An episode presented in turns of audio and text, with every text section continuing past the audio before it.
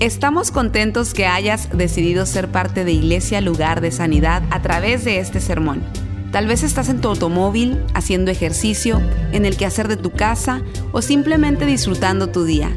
Es nuestra oración y nuestro deseo que tú recibas lo que Dios tiene para ti.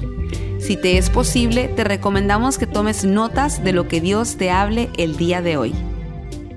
Padre, damos gracias una vez más por este tiempo juntos. Seguimos orando por cada persona que ha llegado a este lugar, que tú nos hables, que tú que podamos oír y podamos hablar tu palabra. Estamos contentos de estar en, en tu casa hoy celebrando esta gran victoria. Bendice este pueblo, bendice lo que vamos a hacer en el nombre de Jesús. Te damos gracias. Amén, amén, amén. Bueno, estamos contentos, amén. ¿Sí o no? Eso fue un solo amén que sonó por ahí. Sin embargo, la Biblia dice que el gozo del Señor es nuestra fuerza. Eso es tremendo. Bueno, eh, hoy yo quería, eh, nuestra última semana de esta serie de Yo Soy, en Juan podemos ver eh, siete ocasiones en las que Cristo dice, Yo soy. Y hoy vamos a hablar sobre Yo soy la resurrección y la vida. Y yo creo que es muy importante este mensaje Hace tiempo nosotros hablamos sobre eh, Lázaro. Recuerdan, hace unas semanas atrás hablamos como eh, Lázaro fue resucitado por el Señor. Yo voy a hablar un poquito de eso porque esta frase sale de ese momento cuando Lázaro o antes de que Lázaro fuera resucitado. Así que yo soy la resurrección y la vida.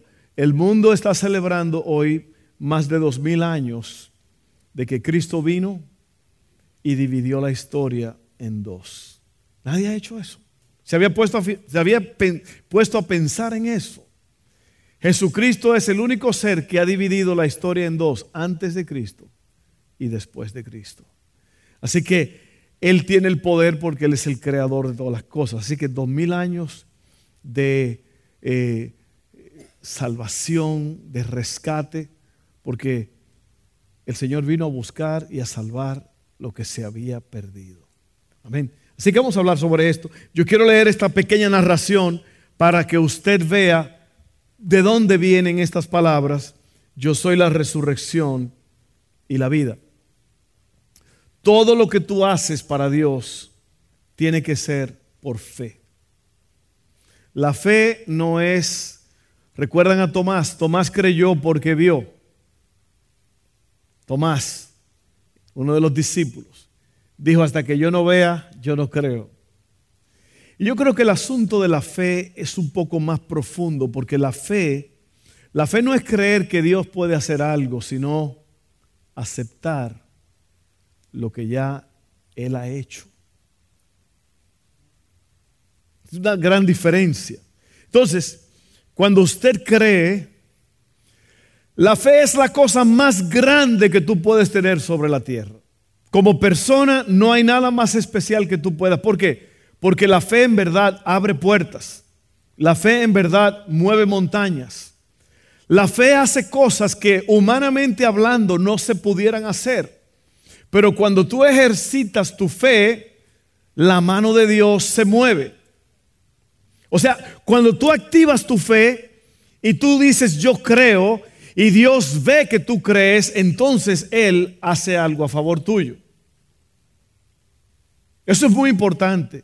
Para poder entender la vida de Dios y todo lo que hacemos, nosotros estamos aquí adorando a Dios, estamos cantando. Todo esto es por fe, porque no, Él no está aquí eh, visualmente, lo, lo podemos ver. Dice la Biblia que donde están dos o tres reunidos en su nombre, Él está en medio de ellos. Dios está aquí. Dios está aquí y en este lugar, usted no lo puede ver en verdad, pero este lugar, eh, aquí hay ángeles en este lugar. Se quedaron medio callados. No sean incrédulos. Tú no te imaginas las veces que te has librado o que el Señor te ha librado de la muerte, de cosas espantosas, porque porque el ángel del Señor acampa alrededor de los que lo temen y los defiende. El Señor está aquí. Él está en esta casa ahora mismo. Y Él no ha venido de balde, él, ha venido para hacer algo en tu vida. Dios siempre que tiene un encuentro con la humanidad es para hacer un milagro. para causar algo grande en tu vida. Así que mira lo que dice Juan 11, 17 al 26. Oiga, qué historia más extraordinaria. Ya eh, Lázaro, el amigo de Jesús, ha muerto. Los discípulos ya van caminando para allá y dice así, cuando Jesús llegó a Betania, que era donde vivía Lázaro y sus hermanas Marta y María, le dijeron que Lázaro ya llevaba cuatro días en la tumba. Betania quedaba solo a unos pocos kilómetros de Jerusalén. Mucha gente se había acercado para consolar a Marta y a María por la pérdida de su hermano. Cuando Marta se enteró de que Jesús estaba por llegar, salió a su encuentro, pero María se quedó en la casa. Marta le dijo a Jesús, y una de las cosas importantes cuando usted lee la Biblia es que usted note los detalles, la, la forma en que la gente habla. ¿Por qué? Porque la gente de la Biblia se parece mucho a nosotros y nosotros nos parecemos mucho a ellos. Amén. ¿Cuántos de ustedes a veces han dudado? Su fe ha estado marchita. Usted no tiene ni una onza de fe en su vida. Usted se siente como que el mundo está sobre ustedes. ¿Cuántos se han sentido así? Yo también, muchas veces. Y miren lo que pasa aquí. En las palabras de Marta podemos ver un, pequeño, un poquito de eso. Miren, dice Marta 21, le dijo a Jesús, Señor, si tan solo hubieras estado aquí, mi hermano no habría muerto. Pero aún ahora yo sé que Dios te dará todo lo que le pidas. Jesús le dijo, tu hermano resucitará. Es cierto, respondió Marta, resucitará cuando resuciten todos en el día final. Se da cuenta el poquito de duda ahí en Marta, ¿no? Como sí, sí, yo sé. Nosotros creemos en la resurrección de los muertos, pero un día Jesús le dijo, yo soy la resurrección y la vida. Qué poder. El que cree en mí, aún después de haber muerto, vivirá. Todo el que vive en mí y cree en mí jamás morirá. ¿Lo crees, Marta? ¿Lo crees? Querido amigo, querido hermano, ¿lo crees? Yo soy la resurrección y la vida. Lo que Jesús te está diciendo es, este que está hablando contigo, es el que le da la vida a todo. El que tiene el poder para cerrar y para abrir cuando Él quiera. Yo tengo la capacidad de crear y dar vida. Entonces Jesús demostró que Él tiene poder sobre la muerte para siempre, tanto la muerte espiritual como la muerte física. Déjeme explicarle eso. La muerte física es la separación de tu alma y tu cuerpo. Cuando tú te mueres hay una separación. La Biblia dice, oiga bien, está establecido que el hombre muera una vez y después de esto, el juicio. No hay purgatorio, no hay un estado donde la gente puede ir y estar a ver si se pueden salvar o no.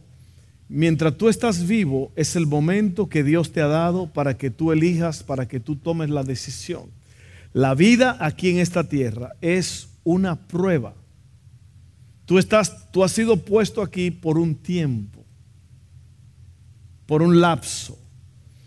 Y en esta tierra es donde tú determinas dónde tú vas a pasar la eternidad. Eso es serio, ¿verdad? Entonces, ¿qué hace la gente?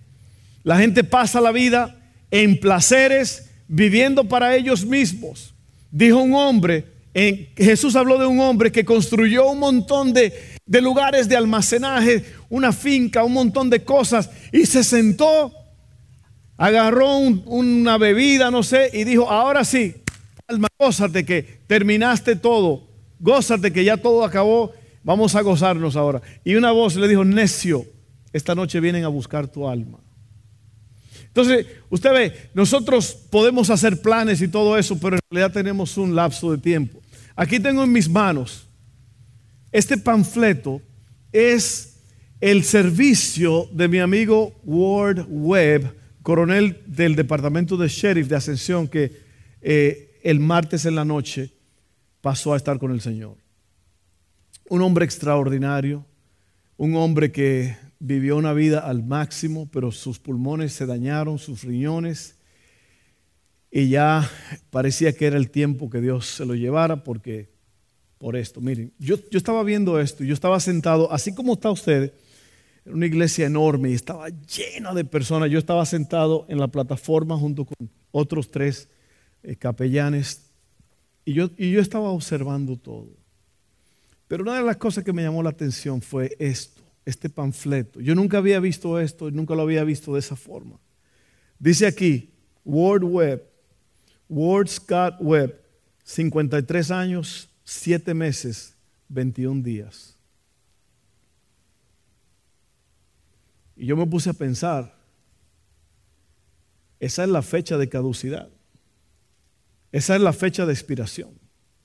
¿Cuántos de ustedes han tenido que botar una leche, una lata de algo, de, de comida porque estaba expirada?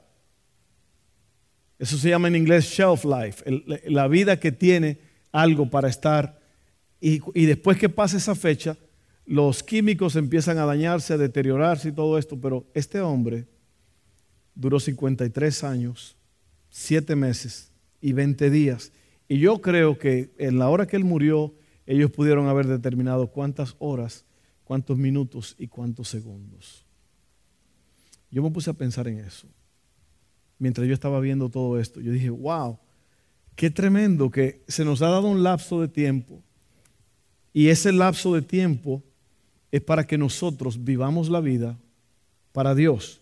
Pero déjeme, déjeme explicarle esto. Entonces está la muerte física. La muerte física es esa separación. World Web se separó de su cuerpo. Y nosotros estábamos ayer, su cuerpo estaba enfrente de nosotros, ese cuerpo lo enterramos con honores. Dieron unos cañonazos, yo estaba muy tranquilo, así, muy ¡pam! lo han visto en un, servicio militar, es impresionante cómo suenan esos cañonazos. Yo digo, wow, si uno está malo del corazón, ahí mismo también lo entierran a uno. De una vez, para no gastar. Pero ya eh, su cuerpo fue puesto en una bóveda y, ya, su cuerpo dejó de existir. Yo me pongo a pensar en eso. Y miren esto, y, la muerte física es eso, separación del cuerpo y el alma. La muerte espiritual es la separación de Dios para siempre. La Biblia le llama a esto la muerte segunda. Entonces dice esto aquí que Jesús demostró que Él tiene el poder sobre la muerte física y espiritual. Eh, y antes de eso, él le explicó a Marta su poder sobre la muerte. Cuando su hermano Lázaro murió. La historia de Jesús cuando resucita a Lázaro es un adelanto de su propia muerte y resurrección. Eso da contexto y claridad a lo que Cristo hará por nosotros. Lo que Jesús hace por Lázaro es que su muerte y resurrección hará por todos es lo mismo que va a hacer por todos los creyentes. Entonces, Jesús demostró resucitando a Lázaro que Él tiene el poder y lo va a hacer resucitarnos también a nosotros. Ahora, eso es si usted, si usted se va de este mundo antes de que Cristo venga. Hay un arrebatamiento de la iglesia que la Biblia menciona en, en el libro de Tesalonicenses y en varias ocasiones, donde en un abrir y cerrar de ojos, dice la Biblia, oiga bien lo que le estoy diciendo, esto es serio. Dice, seremos arrebatados. O sea que va a haber una desaparición de la iglesia, de los creyentes, en un flash. Se va a desaparecer el pueblo de Dios. Y es posible que usted no experimente la muerte, pero usted va a experimentar una transformación en su cuerpo. Porque no se ha muerto. Si no se muere, no puede resucitar. Lo que usted va a experimentar es que su cuerpo va a ser transformado en un cuerpo nuevo. Vamos a seguir leyendo, porque si no voy a dar todo, voy como contar una película que no me, no, no me cuente, hey, no le han contado, no le han dicho a ustedes una película que les, no, no, me la cuente, que yo voy a verla esta tarde. ahorita, ahorita vamos a hablar de eso. Eh, la victoria de Cristo sobre la muerte nos garantiza dos cosas, y eso es importante para cada uno de nosotros. La primera es la promesa de nuestra resurrección. Y una de las cosas más increíbles, más impresionantes es que nosotros tenemos una tendencia de que estamos enfrente de un cadáver, de un cuerpo, y no estamos pensando que un día nosotros también vamos a estar ahí. No lo pensamos. Entonces, yo creo que es importante que nosotros sepamos que tenemos fecha de caducidad, que vamos a expirar un día. Eso es importante porque tú te preparas y tú vives al máximo, tú sacas lo mejor de la vida. Entonces la promesa de la resurrección, Cristo la garantiza cuando Él resucita. El que cree en mí, aunque esté muerto, vivirá. Marta pensó, y es lo que nos pasa a nosotros muchas veces, Marta pensó que Jesús tenía poder para prevenir la muerte, pero no para vencerla. Por eso Marta le dice, yo sé que un día, Señor, y Cristo le está diciendo, no, no, no, no, tranquila, wait, wait. Tú estás hablando con el que da la vida. Yo tengo la capacidad de renovar ese cuerpo que tiene cuatro días muerto, que ya está en estado de descomposición. Eso fue lo que pasó. Cuando Jesucristo dio la orden y él dijo, Lázaro, sal fuera, el mundo espiritual se sometió a la voz de Cristo y ese cuerpo totalmente de estar podrido, dañado, afectado, hediondo, como si fuera una película de ciencia ficción. Y se convirtió en un cuerpo y volvió a la vida. Piensen eso por un momento. ¿Para qué, se, ¿Para qué se ha escrito esto? Es para nosotros. Para que usted vea que Jesucristo tiene poder sobre la muerte. Miren, esto se pone mejor. Se invierte mucho tiempo mucho dinero para evitar la muerte, para prevenir la muerte, retrasar la muerte, medicina, cosméticos, transfusiones de sangre de jóvenes ancianos, cirugía plástica y otras cosas. Todo para evitar la realidad de que todos vamos a expirar un día. La verdad es que ninguna cantidad de dinero puede hacer retroceder a la muerte. Es demasiado real. Es como dicen que la, la muerte llegó buscando a un tipo y el tipo era así medio pelo largo y todo. Y, la muerte lo andaba buscando, le anda buscando la muerte. Y bueno, el hombre dijo, pues voy a hacer algo, me voy a disfrazar, voy a cambiar para que no me conozca. Así que el tipo se afeitó la cabeza y se puso unos lentes. Y la muerte llegó donde él estaba, miró, no lo veía, no lo captaba, el del pelo largo, y dijo, bueno, ya que no encuentro a este, me llevo a este pelón que está ahí este, sin pelos. Fecha de caducidad. Jesús nos promete la vida eterna en el cielo con Él para siempre. Mire lo que dice 2 de Corintios 5, 1 al 8. Tremenda palabra. Dice aquí, pues sabemos que cuando se desarme esta carpa terrenal en la cual vivimos, la razón por la cual Pablo así, habla así es porque él construía tiendas de campaña. Eso es lo que Pablo hacía su trabajo secular. Y él entonces ve el cuerpo como una tienda de campaña, algo que es por fuera nada más. Y él dice, sabemos que cuando se desarme esta carpa terrenal en la cual vivimos, es decir, cuando muramos y dejemos este cuerpo terrenal, tendremos una casa en el cielo, un cuerpo eterno hecho para nosotros por Dios mismo y no por manos humanas. Nos fatigamos en nuestro cuerpo actual y anhelamos ponernos nuestro cuerpo celestial como si fuera ropa nueva, pues nos vestiremos con un cuerpo celestial, no seremos espíritus sin cuerpo. Qué tremenda esa palabra.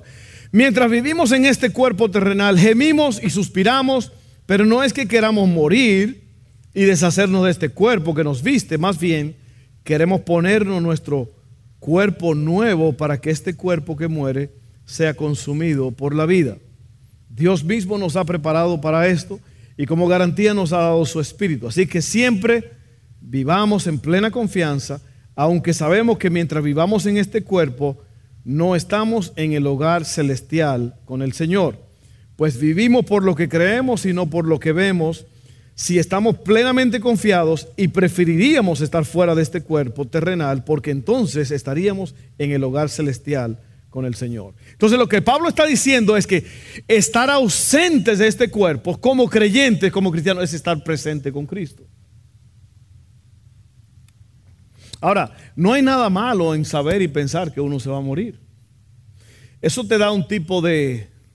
Porque ah, lo dice, el, apóstol lo acaba de decir allí que aunque estamos en este cuerpo y todos no queremos morirnos, ¿verdad? Uno no se quiere morir porque uno nunca, uno no ha pasado por esa puerta, por el umbral de la muerte.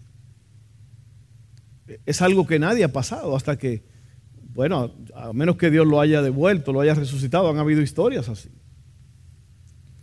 Pero yo creo que es mejor vivir sabiendo eso porque así uno hace los preparativos necesarios. Eh, es, un, es un truco en la cabeza cuando le hablan a uno de que uno se va a morir y todo porque uno no, por uno quiere, uno no sabe lo que es la muerte, uno no nació.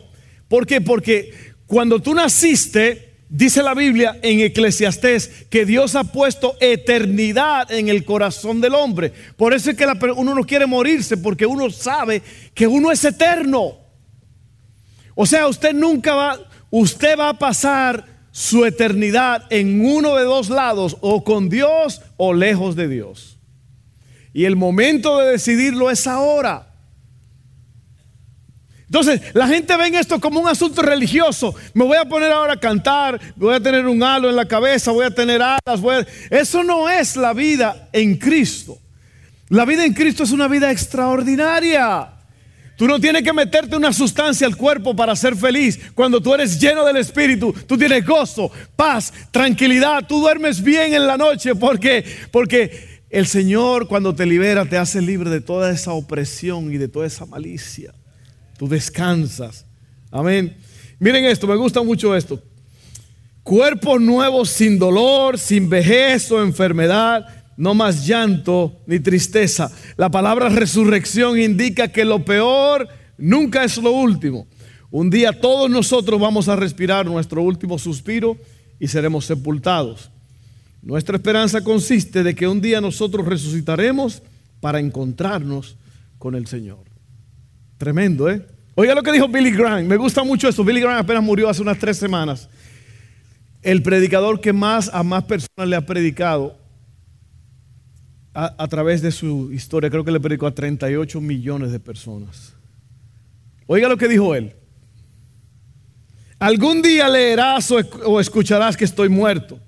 No creas ni una sola palabra de eso. Estaré más vivo de lo que estoy ahora, solamente que he cambiado de domicilio me habré ido a la presencia de Dios. Y sabe que yo, yo me pongo a pensar en esto. Yo, yo pienso, yo he pensado en la muerte. Y yo no pienso en la muerte. Eh, eh, la única cohibición que uno tiene con la muerte es por, por los seres queridos. ¿Ves? Porque uno dice, wow, me van a extrañar. O, o van a gozar más. ¿Quién sabe, no? Uno nunca sabe. Eso nada más después que usted ya truene, usted va a saber si, si sí o no, si lo querían o no. Si se oye música en la casa es que están celebrando, ¿eh? Si se oye... Y sus hijos están bailando encima de la mesa. Y usted muy guardado en una tumba fría. No, no, no, no, no. piensa en eso. Es lo único que cohibe a uno, porque en realidad Oiga bien, oiga bien lo que dijo el apóstol. Y usted tiene que grabarse esto en la cabeza. Estar ausente de este cuerpo es estar en la presencia de Cristo. Y yo no sé por qué es el miedo. Bueno, el, miedo es porque uno no sabe, uno no lo ha experimentado, ¿verdad? Es como cuando uno le van a hacer una cirugía, que lo van a dormir. Uno se fue. ¿A cuánto lo han operado? A usted lo, acuestan allí y el doctor le pone la mascarilla allí. Le ponen la mascarilla y el doctor dice, 10, 9. Y cuando va por 8 ya usted se fue. Ya usted ni sabe lo que está pasando. Le están dando cuchillos, están haciendo, vendiendo sus órganos, no sé. Uno no sabe lo que hacen con uno, pero la cosa es que uno, uno se desaparece. Ahora, eh, oiga bien lo que le voy a decir. La muerte, y, dije eso por eso, porque uno no sabe, pero los uno vuelve, ¿no? Eh, eh, como una operación del corazón abierto, es una cosa impresionante, cómo, cómo cambian toda la tubería mientras te están sacando el corazón y el trasplante y todo eso. Es una cosa impresionante. Pero la muerte no, se ha experimentado porque es algo que que es, es un aguijón. La Biblia dice que es un aguijón, es, es algo que te atormenta. ¿Cuántos saben lo que está hablando? A usted le da un dolorcito en el, medio del pecho, en el medio de la noche, y usted empieza a temblar y empieza a decir, ay, ay, ay, me muero. Como el hombre que estaba en el cuarto y, feliz año nuevo, feliz año nuevo, un señor allí mayor ya en el cuarto y, la, la, esposa y las hijas. ¿Por qué está el hombre diciendo feliz año? Es junio, es junio, casi en julio y está gritando feliz año nuevo. Vamos a ver, yo creo que se está volviendo loco el viejo y van allá donde está el hombre. ¿Y qué, ¿y qué le pasa, papá? Venga, ah, póngale los dientes a ver qué es lo que está diciendo. Y le agarran los dientes y ¡Felicia! ¡Felicia, me muero!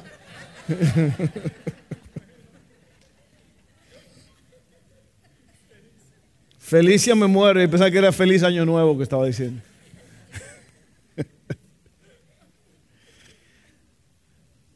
Ok, así que esa es la única, la primera cosa que nos garantiza la muerte y la resurrección del, Señor, del Señor es nuestra propia resurrección.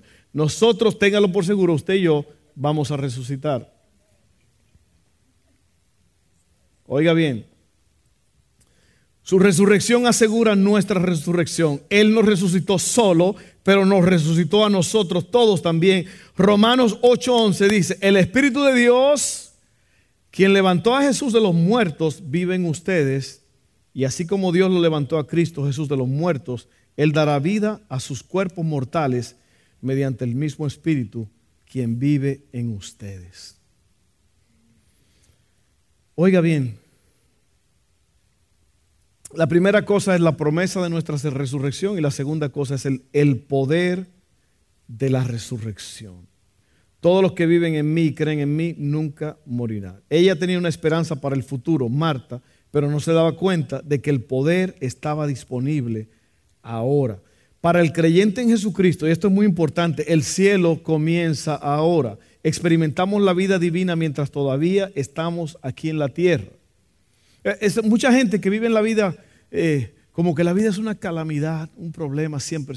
En vez de alabanza son quejabanzas lo que tienen. Siempre se están quejando, como que la vida es amarga. Y Cristo dijo, oiga lo que dijo Cristo en el libro de Juan, ya antes de ser eh, traicionado, Él dijo, esta es la vida eterna, que te conozcan a ti, el Dios verdadero, y a Jesucristo, a quien has enviado.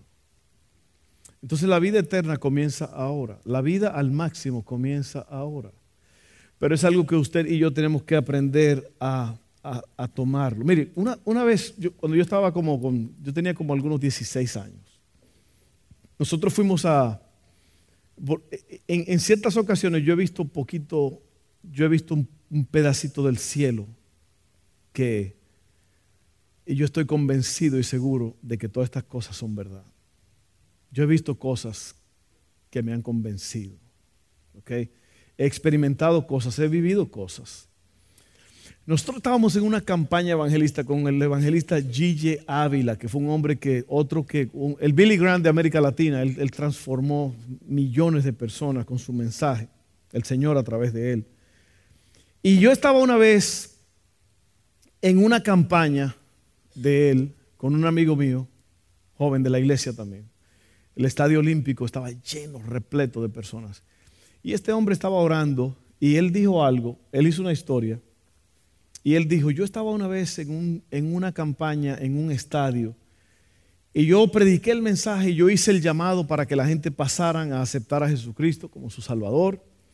Y dijo él que él sentía que había una pesadez, algo frío en ese estadio, como que la gente no estaban eh, atendiendo al llamado. Y él dijo, Señor, por favor haz algo para que esta gente no hayan venido en vano y se puedan salvar. Y dice él que de repente apareció una paloma blanca volando sobre los bleachers, o sea, sobre las, los, los estantes donde la gente está sentado.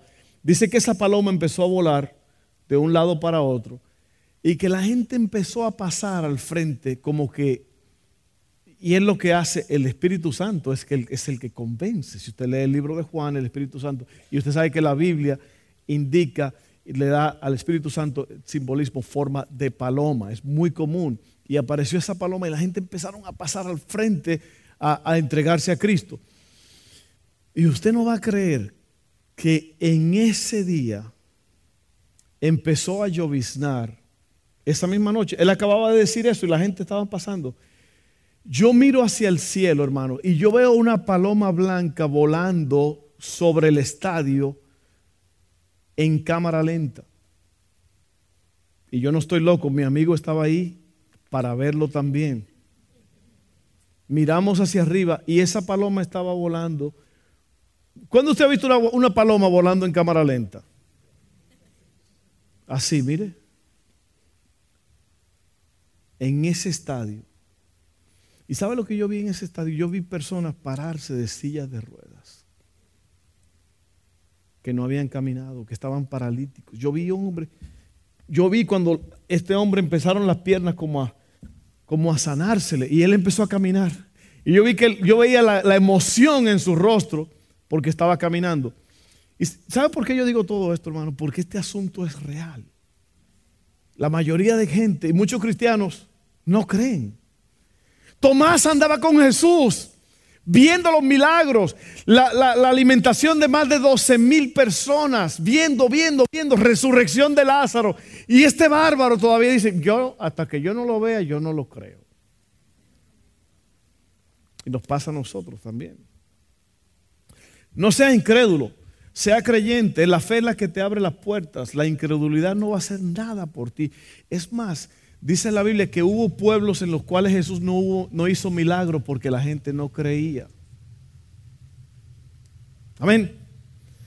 Seguimos para terminar. Segunda de Pedro 1, 2 al 3 dice el poder de la resurrección. La segunda cosa. El primero es, el primer punto es la promesa de nuestra resurrección en lo que Cristo hizo cuando resucitó y luego nos garantiza el poder para estar con nosotros. Oiga bien, dice aquí, mediante su divino poder Dios nos ha dado todo lo que necesitamos para llevar una vida de rectitud. Oiga bien, ¿cuántos de ustedes, todos batallamos con algo, sí o no? Todos estamos desequilibrados en un área de nuestras vidas o en varias. Estamos, a lo mejor es algo que desde chiquito lo traemos con nosotros, a lo mejor es un, hábito, es una forma de hablar, yo no sé, tú, tú ponle nombre. Pero la realidad del caso es que, aquí dice que su inmenso poder, oiga bien, nos ha dado el poder para llevar una vida de rectitud. Todo esto lo recibimos al llegar a reconocer a aquel que nos llamó por medio de su maravillosa gloria y excelencia. Entonces, miren esto, miren esto, esto es muy importante ya voy terminando aquí. Estas promesas hacen posible que ustedes participen de la naturaleza divina y escapen de la corrupción del mundo causada por los deseos humanos. Entonces, los problemas que tú y yo tenemos, problemas de, odio, de rencor, de celos, de ira, de contienda, de mentiras, de, querer irnos a bailar por ahí en un lugar oscuro, eh, drogas, alcohol, todas esas cosas que son, que uno quiere vivir una vida de rectitud. Dice allí que, que el Señor nos ha dado ese poder, pero eso sale de nuestros propios deseos humanos de nuestras propias pasiones. ¿Usted sabe lo que es una pasión? Una pasión es un deseo fuerte. Yo te estoy hablando a ti ahora mismo, te estoy hablando a ti. A lo mejor hay cosas que tú no, tú no la, no la puedes controlar y muchas veces no la quieres controlar, ¿ok? Pero aquí dice que el Señor nos ha dado el poder. Oiga bien, lo voy a, voy a leer esta última parte aquí. Estas promesas hacen posible que ustedes participen de la naturaleza divina y escapen de la corrupción del mundo causada por los deseos humanos. Hay muchas cosas que Cristo quiere darnos aquí y ahora. Victoria sobre el pecado, ayuda en tiempo de problemas, membresía en el cuerpo de Cristo, sabiduría cuando estamos confusos. ¿Cuánto han estado confusos alguna vez? Usted no sabe qué decisión tomar, qué rumbo tomar, qué hacer. Bueno, dice aquí que a través de esa resurrección de Cristo tú tienes el poder para recibir luz de parte de Dios y tomar el camino correcto. Sabiduría cuando estamos confusos, dirección cuando estamos perdidos, esperanza cuando estamos desanimados, libertad cuando nos sentimos atrapados. Algunas personas creen en ir al cielo un día, pero Jesús tiene una vida nueva para nosotros ahora, ahora, en este mismo momento, en el trabajo, en la escuela, en tiempos buenos, en tiempos difíciles, en la casa, en el hospital. El poder cambiante de la vida real está disponible aquí y ahora mismo por lo que Cristo ha hecho. La razón por la cual Cristo resucitó a Lázaro es porque Él lo iba a hacer también dentro de no muchos días. Y yo quiero que yo quiero que tú pienses en esto, que tú empieces a hacer una transición. Dice aquí en Romanos 8:11, el Espíritu de Dios, quien levantó a Jesús de los muertos, vive en ustedes, así como Dios levantó a Cristo Jesús de los muertos. Él dará vida a sus cuerpos mortales mediante el mismo Espíritu que vive en ustedes. Y ya voy a, eh, voy a terminar con esto. Miren, Aquí estamos. Aquí estamos. Cantinflas dijo algo muy profundo. Dijo, hoy estamos aquí porque no estamos allá. Y eso es una realidad que nadie puede negarla. Aquí estamos. Aquí estamos. Que yo no sé, yo no sé qué te hizo venir hoy. A lo mejor es tradición. Voy a ir a la iglesia porque es un día de tradición. Puede ser por por cumplir, o puede ser porque estás loco, enamorado por Cristo y a ti te gusta estar con los cristianos. Pero aquí estás. ¿Qué vas a hacer con, Cristo? ¿Qué vas a hacer con, con, la semilla que ha sido plantada en ti? ¿Qué vas a hacer con este poder? Porque el mundo nos llama, el mundo nos ataca, donde quiera que vamos, sí o no. Sentimos la, el llamado del mundo, la, el mundo nos quiere arrastrar a hacer cosas que no debemos, que no queremos. ¿Cuántos de ustedes saben? El, mismo apóstol Pablo dijo esto, el bien que quiero hacer no lo hago y el mal que no quiero hacer termino haciéndolo. ¿Y qué dice él? Es una lucha que está en mí. Entonces, aquí estamos ahora mismo. Y, y yo pienso, bueno, ¿para qué estamos aquí? Pues yo no quiero que nosotros, ninguno de nosotros perdamos el tiempo, sino que usted y yo vinimos por causa de una diosidencia, no una coincidencia. ¿Qué tú vas a hacer? ¿Qué vas a hacer con esta palabra? Cristo le dijo a Marta, ¿crees tú esto? Cristo le está diciendo a Marta, mira, Marta, tranquila, yo, el muerto está ahí, está podrido y todo, pero yo soy el que lo hice a él. Yo tengo el poder ahora para restaurarlo así. Y tú tienes que entender eso. Ahí estaba el muerto. el muerto estaba ahí la gente estaba llorando, pero Cristo quería que Marta entendiera algo. Y es lo que tú tienes que entender esto. Tú tienes que entender ahora mismo qué es lo que Cristo le está tratando de decir a Marta. Marta está muy ocupada, muy atareada, eh, muy dudosa, muy, sí, sí, en el futuro sí va a pasar, pero ahorita no, no, ahí está podrido, ya llegaste tarde. Y debe decir una cosa, Cristo nunca llega tarde. Él llega exactamente cuando tú lo necesitas. Nosotros podemos pensar que Él llega tarde porque nosotros vivimos por, por, por, por uh, líneas y medidas, pero Dios sabe.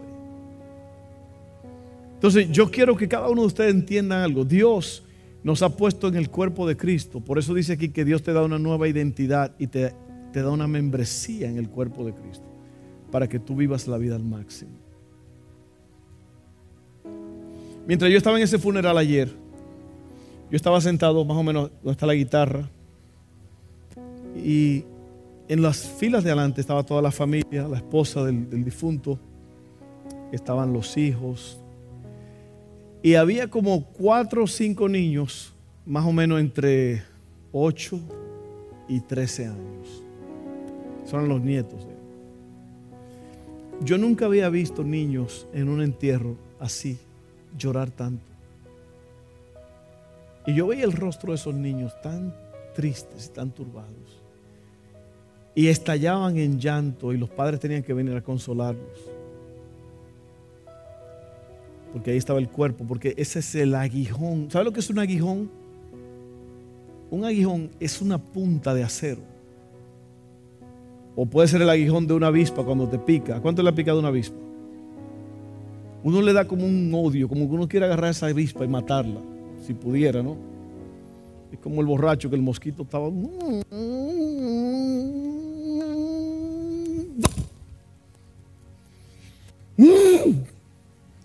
Para que veas que no es bueno. Entonces, ese aguijón. ah, una vez yo estaba así, recostado en una puerta así.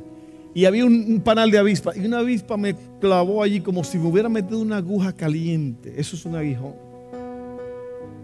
Ese es el aguijón de la muerte. Pablo dice que, que cuando él fue al, cuando, cuando Jesús se le apareció a él, Pablo dice que Jesús le dijo, ¿por qué le das patadas al aguijón? ¿Sabes lo que? En las carretas, la, la carreta tenía una punta de metal que cuando el caballo detenía la, el- la carreta empezaba a pullar y el caballo le daba patadas. Y por eso Pablo le dice, ¿por qué? Porque el aguijón es algo que te molesta, es algo que te turba. Y yo sé que muchos de ustedes pasan noches a veces pensando, ¿y qué si yo me muero? ¿Y qué si me pasa esto? ¿O y qué si aquello?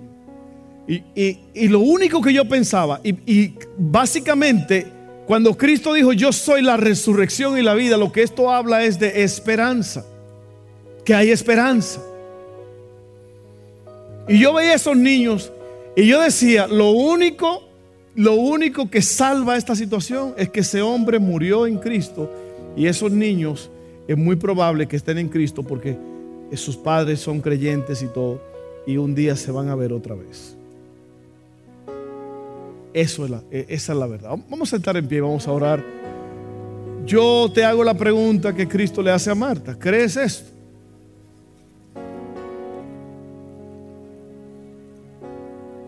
Sin fe es imposible agradar a Dios.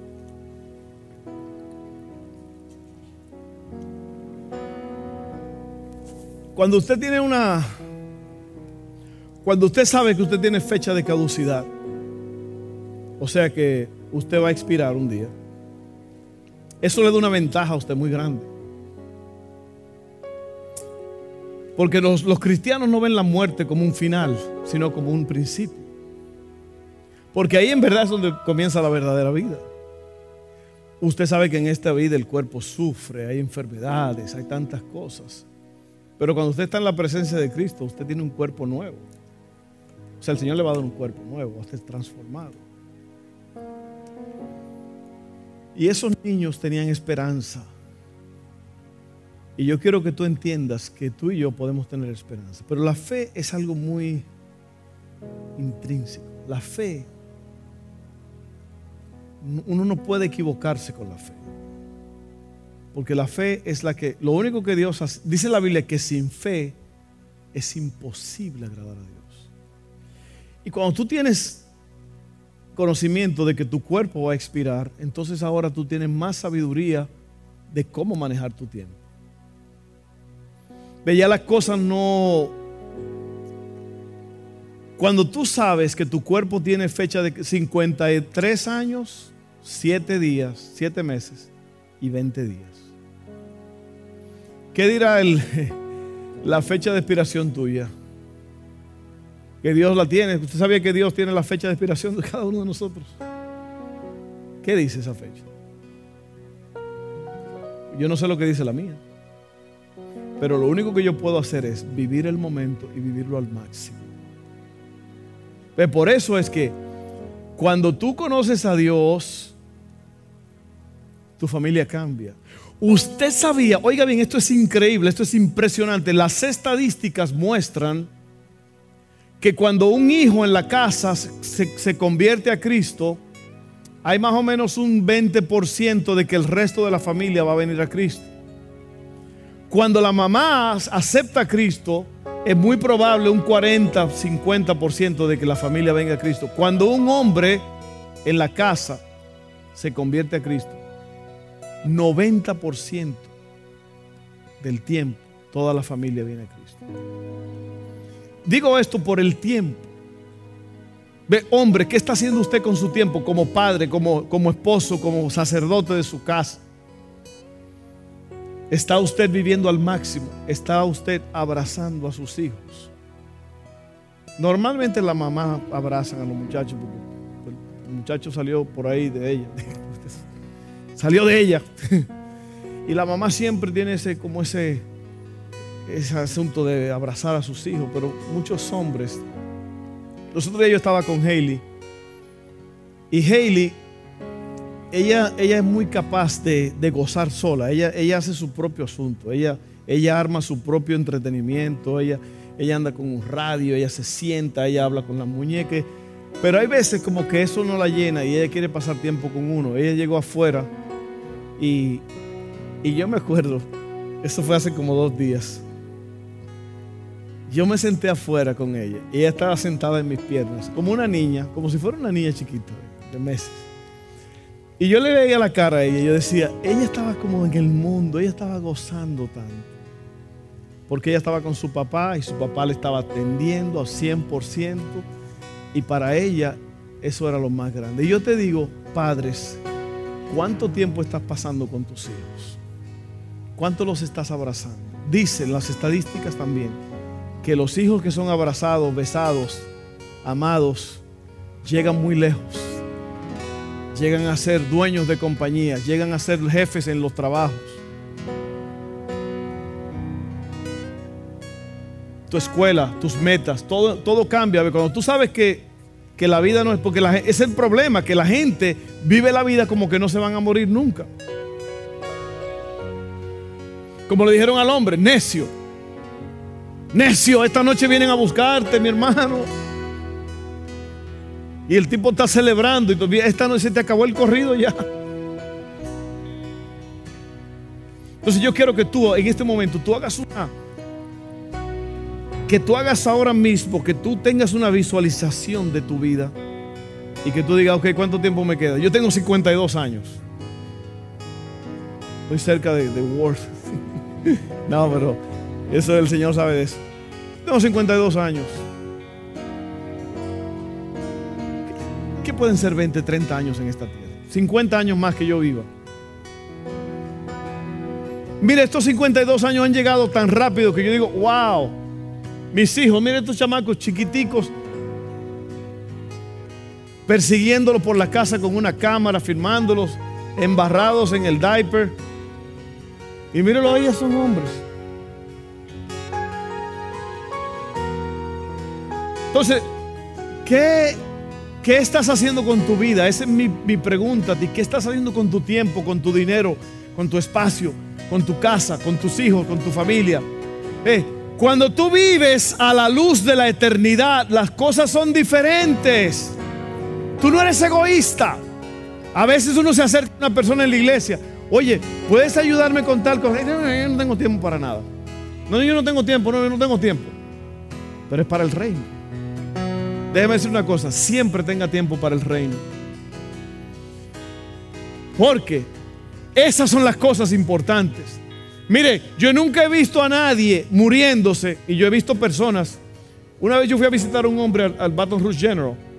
Estaba hablando con él, estaba haciendo una historia, él me estaba viendo a los ojos. Él me estaba viendo, él estaba oyendo, él estaba diciendo amén a lo que yo le decía, muy capaz, todos sus órganos. Y empezó a toser y la, enfermera vino, todos, por favor, sálganse, nos, nos ponemos en el pasillo, lo estaban ayudando. Y bueno, eh, no vamos a poder terminar por ahora, así que ya se, acabó la visita. Yo estaba saliendo y caminando en el frente, en el estacionamiento. Ese hombre murió. O sea que, si yo sé que voy a, a expirar, yo voy a trabajar mejor con mi tiempo. No, no, es, una, no es una negatividad esto. Es algo muy positivo. Ve, porque el mundo le tiene miedo a la muerte. Muchos de nosotros le tenemos miedo a la muerte. Pero en realidad, cerrar los ojos en esta vida es abrirlo en la presencia de Jesús, dijo el apóstol Pablo. Que fue al cielo, él fue testigo, dice, yo he ido al cielo, ya yo he ido al cielo a mí. Lo apedrearon una vez y él murió. Y él fue al, tercer cielo donde él vio cosas y él, vio muchas cosas que no le era permitido decir. ¿Cuáles son las cosas que tú crees? Perdóname que me estoy tomando un poquito de tiempo, pero yo creo que esto es importante porque la resurrección, Cristo resucitó para que tú vivas al máximo, no para que tú sigas en lo malo, perdiendo el tiempo.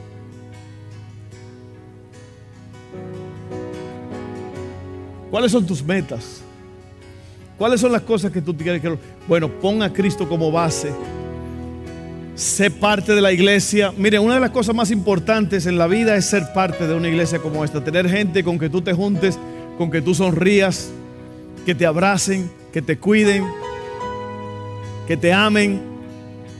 Usted sabe lo que es el cuerpo de Cristo, es la cosa más impresionante. Tener gente que te amen, que te abracen, que te ayuden. Si no lo tienes, yo quiero que tú lo tengas hoy. Vamos a hacer una oración. ¿Lo crees? Cristo le dijo a Marta, ¿tú crees esto? Yo lo creo.